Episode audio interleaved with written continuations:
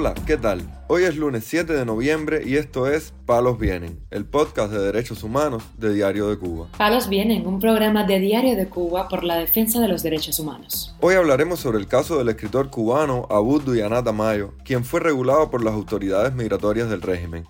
También comentaremos sobre la situación del preso político cubano José Daniel Ferrer, quien lleva más de 20 días incomunicado en la prisión de Mar Verde en Santiago de Cuba. Por último, profundizaremos en denuncias realizadas por familiares de presos del 11 de julio debido a la situación en las cárceles cubanas. Lo más relevante del día relacionado con los derechos humanos en Palos Bien.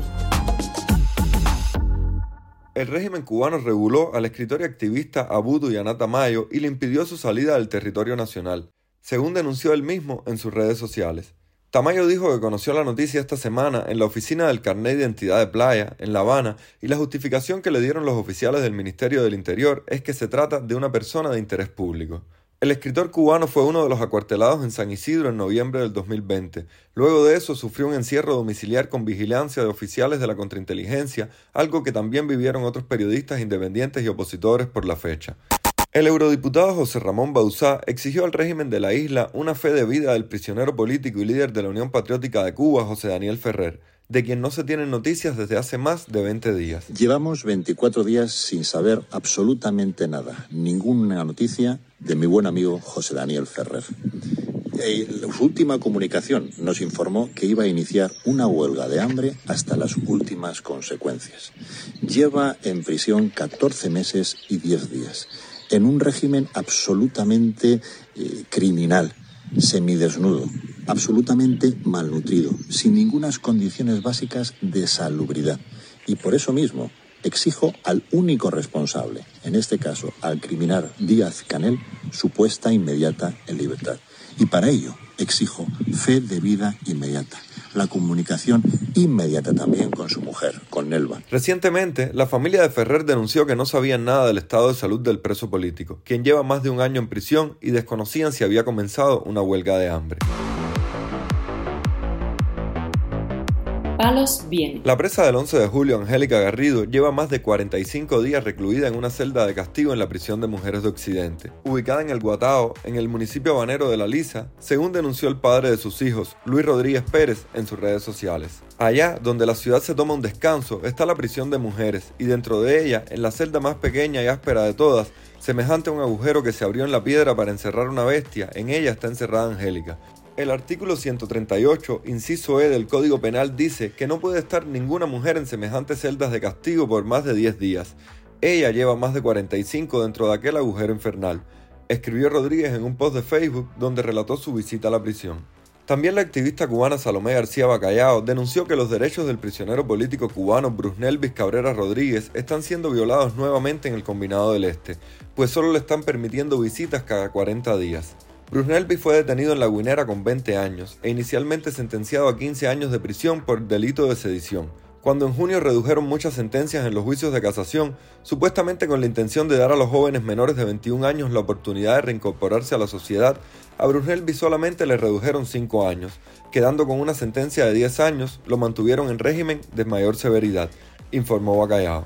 Mientras, el cubano Wilber Aguilar, padre del manifestante del 11 de julio, Walnier Luis Aguilar, denunció la impunidad de los oficiales en las cárceles cubanas y los abusos sufridos por los reclusos en prisión. Aquí, familia, preocupado, pero bien preocupado, bien preocupado, bien estresado de las mentiras, de los engaños, de todo que nos están haciendo a nosotros como pueblo.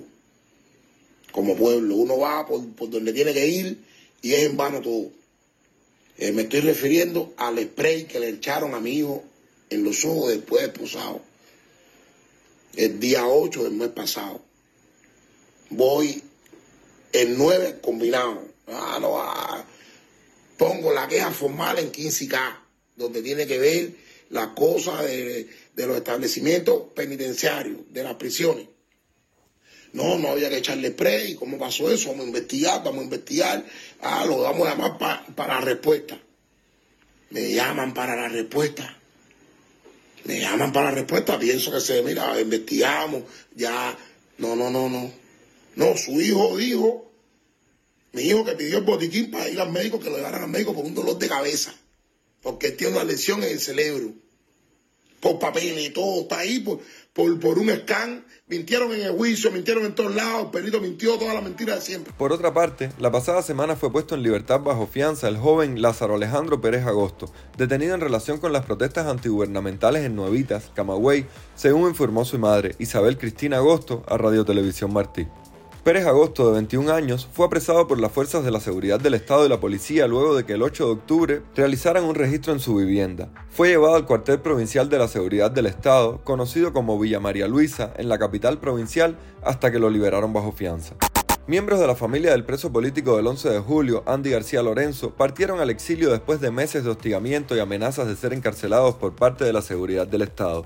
Según informó este sábado en una directa de Facebook la hermana del prisionero político, Roxana García Lorenzo. Se trata del activista y líder del proyecto Ayuda a los Valientes del 11J, Pedro López, su esposa y sus hijos, una menor de 15 años y Jonathan López, esposo de Roxana, quienes salieron de la isla el viernes luego de que el líder de la organización civil fuera amenazado con ser encarcelado en la prisión de La Pendiente en Villa Clara si no abandonaba el país antes del 3 de noviembre. A pesar del hostigamiento, Roxana García Lorenzo dijo que no abandonará el país hasta que su hermano sea liberado y aclaró que continuará con su activismo. No obstante, Pedro López dijo que desde el exilio seguirá luchando por los presos políticos cubanos y expresó su anhelo de regresar muy pronto a una Cuba libre.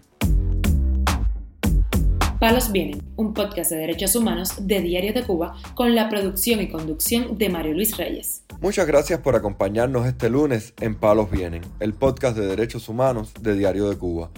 Pueden escucharnos en DDC Radio, Spotify, Google Podcast, Apple Podcast, Telegram y SoundCloud. Yo soy Mario Luis Reyes, mañana regresamos con más información.